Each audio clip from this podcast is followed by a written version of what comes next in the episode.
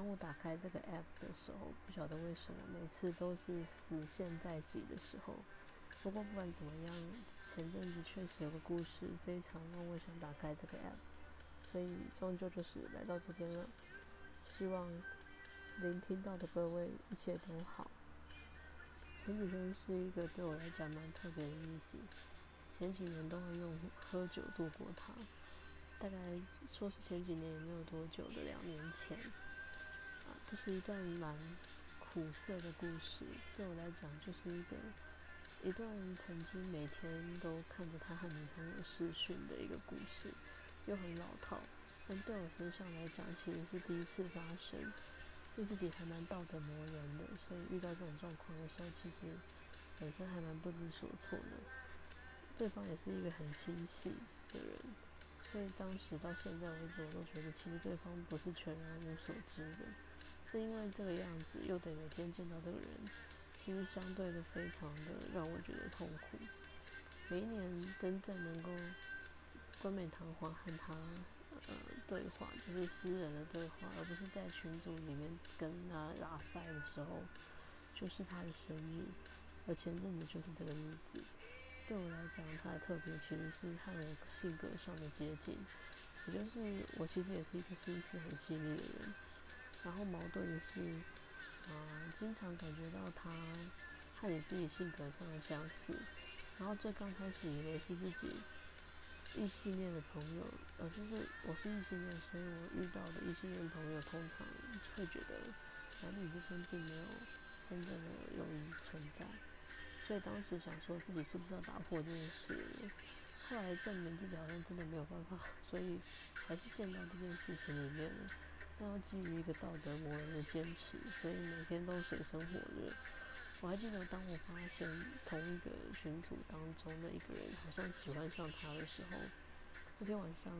我和那个朋友刚好在聊自己的私事，然后问我有没有喜欢的人之类的，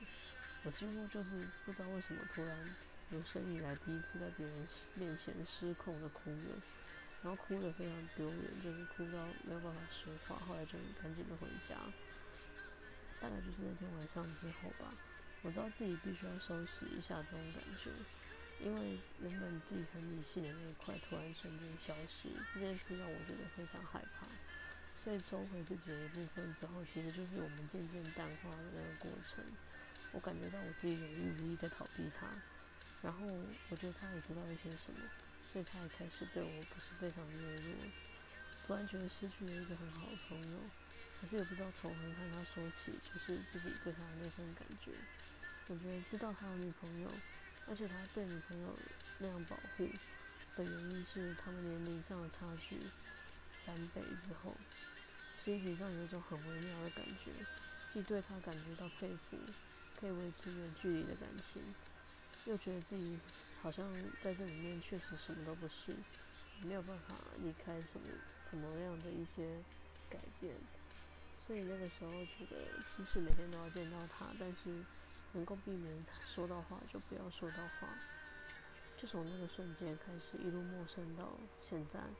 终于没有任何理由，也没有任何交集了。但其实这两年，啊，到他生日的时候，经常想到这个人。我觉得好像没有随着我的离开而让这个人离开的感觉，所以我打算就让他变成每年特别的一天。这感觉好像也不是继续爱着他，或是继续喜欢他，而是你宁愿让那个人存在一个地方，那个地方没有别人打扰，接下来也可能会有新的人进来，可能就是让他继续在那里呈现他的特别吧。即使某一天再相会或怎么样，可是时间已经过了。当时那个特别的他，并不是此刻的他，所以即使有一天他就算单身的出现在我面前，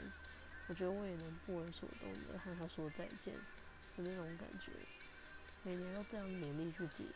因为不晓得为什么，感觉就是自己的人生当中一直有失去的人再度重蹈覆辙回到你的人生的这种过程，所以。每一年都期待自己，即使这个人再次出现，你心里面的那股欲望再重新回来找你的时候，也要非常坚持的和他说不。故事大概就到这里了，感觉其实就是一段有点幼稚的情感，但对我来讲，其实就是今年是唯一一次让我觉得我那么痛苦，好像真的已经走出来一些了。虽然面对他的社群媒体的页面，还是迟疑了整天，到底要不要和他说生日快乐？最后到了十二点零一分，也就是生日完全过去的那个时候，我想也没有机会了。这个借口的赏味期限已经过了，我就关掉他的私讯页面，一如过去几年一样，让这个人变成一个特别的存在，藏在我心中的另外一个地方。